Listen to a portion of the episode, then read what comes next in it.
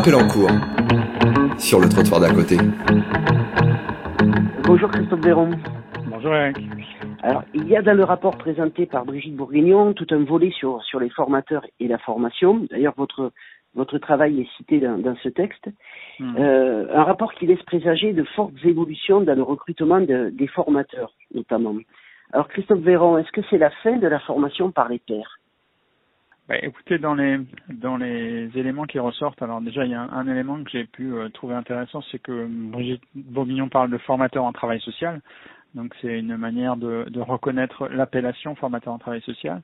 Elle nomme aussi l'existence d'un corps de formateurs en travail social. Donc euh, voilà, si euh, dans les travaux que j'ai pu faire, on pouvait avoir un doute sur l'existence d'un groupe professionnel des formateurs, il semble ici être reconnu pour la première fois.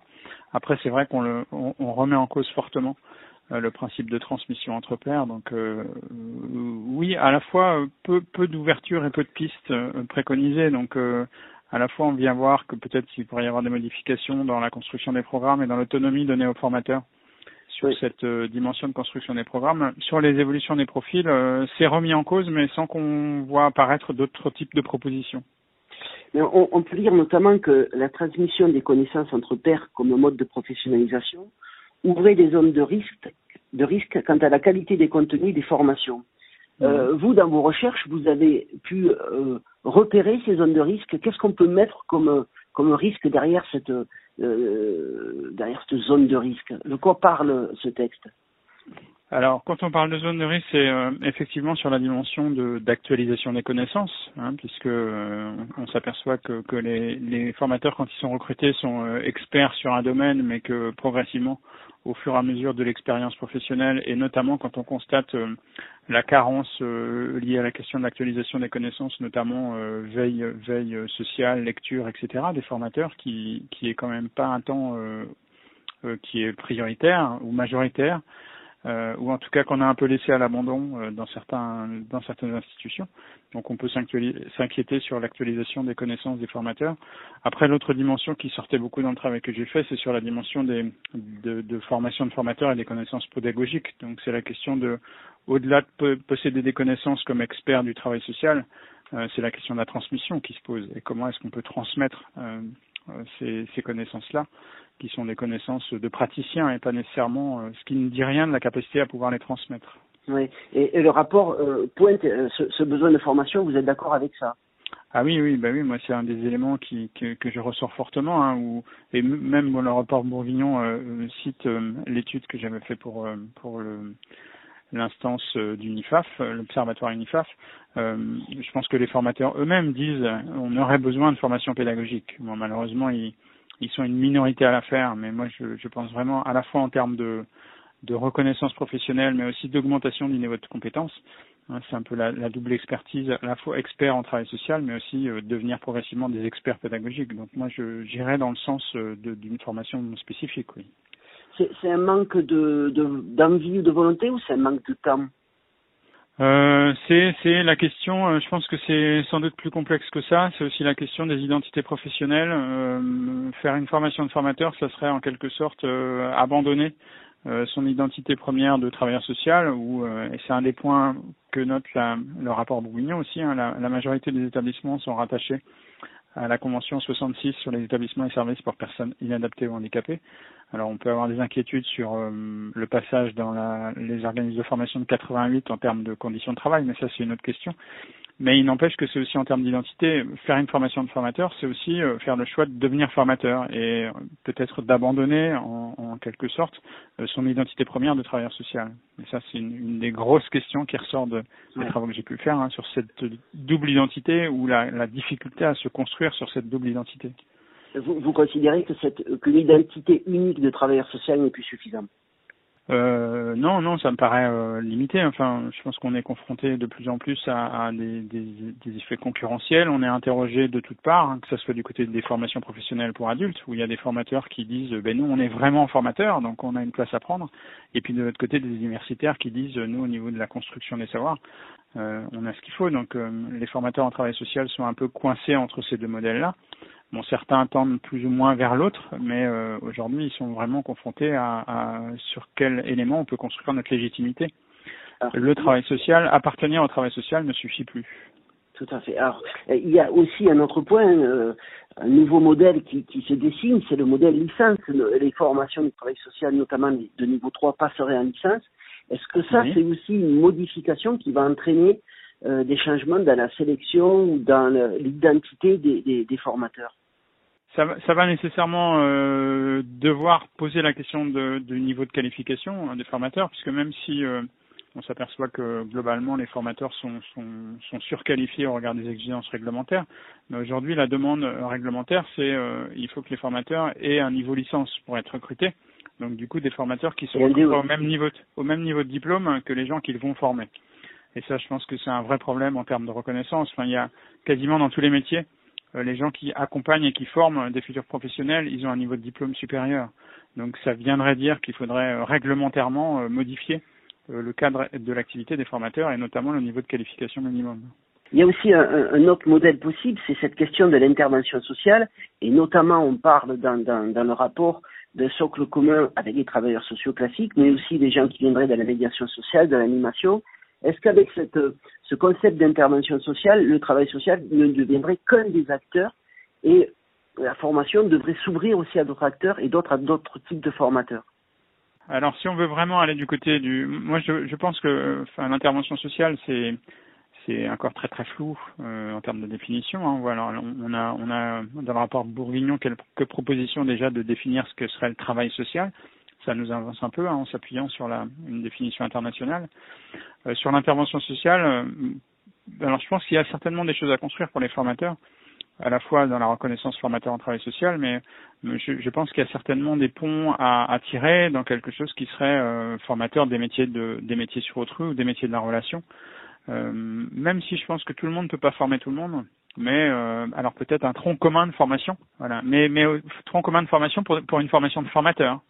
Hein, non pas seulement pour les futurs euh, travailleurs sociaux, mais aussi pour qu'il y ait une formation commune de formateurs. Hein, je pense à des formateurs, euh, formation pour adultes, mais potentiellement des formateurs DIFSI qui rencontrent à peu près les mêmes difficultés, qui peuvent être même dans le dans le même type de, de difficultés en termes de, de compétences et de légitimité. Donc euh, sans doute il y aurait quelque chose à construire, même si euh, moi je pense que l'intervention sociale aujourd'hui c'est très très flou et ça ouvre les portes à tout le monde. Hein. Donc après, ce serait comment est-ce qu'on construit ou on reconstruit le, le cadre d'intervention de ces formateurs et sur tel type de qualification et de compétences. Mais pouvoir inventer quelque chose d'une formation euh, de formateur des métiers de la relation ou des métiers sur autrui, euh, ça, ça me permet, paraîtrait une piste tout à fait intéressante. Deux petites questions pour terminer notre entretien. Euh, la possibilité de la création d'un conseil supérieur des programmes, est-ce que c'est un moyen pour l'État de euh, repréciser ce qu'elle souhaite voir, euh, ce qu'il souhaite voir travailler dans les centres de formation? Je pense notamment à la question de l'autisme et à la question de. Hmm. Dans, dans, le rapport, il y, a, il y a deux il y a deux hypothèses qui sont ouvertes. Hein.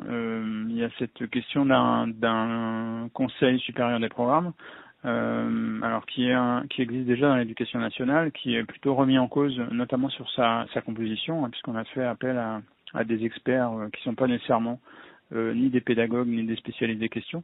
Moi, je, je trouve que la deuxième euh, proposition là euh, consistera à formaliser une procédure d'élaboration de diffusion des contenus à partir d'une instance ad hoc réunissant experts scientifiques et représentants des organismes de formation me paraît plus intéressante que se constituer un, un conseil supérieur. Alors après, il faudrait interroger la, la composition de ce conseil-là, mais qui peut être un peu une instance hors, hors sol euh, qui peut se retrouver pas nécessairement plus à même de faire des, des propositions.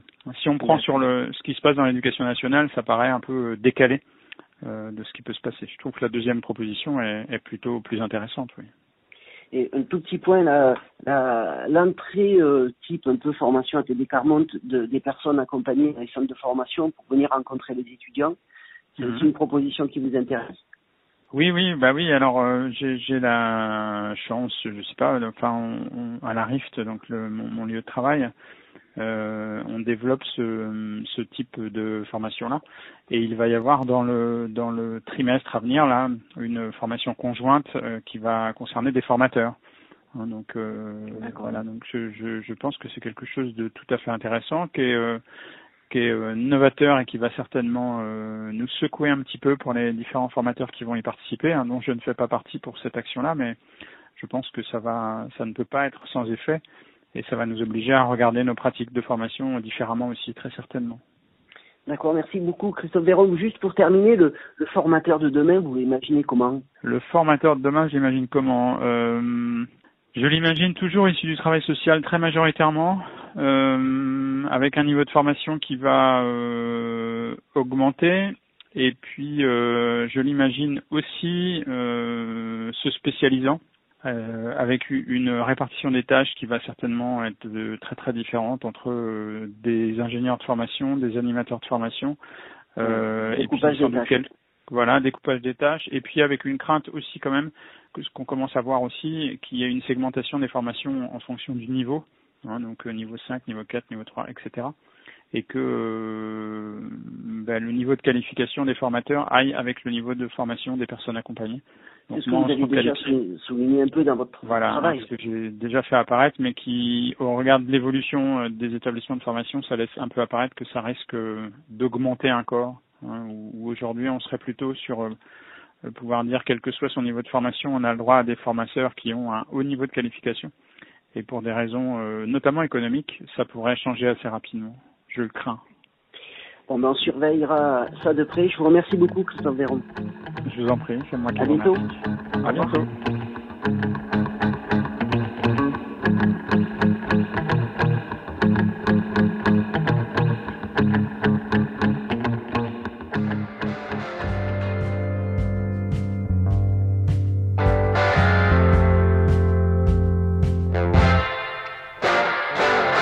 Vous écoutez trottoir d'à côté.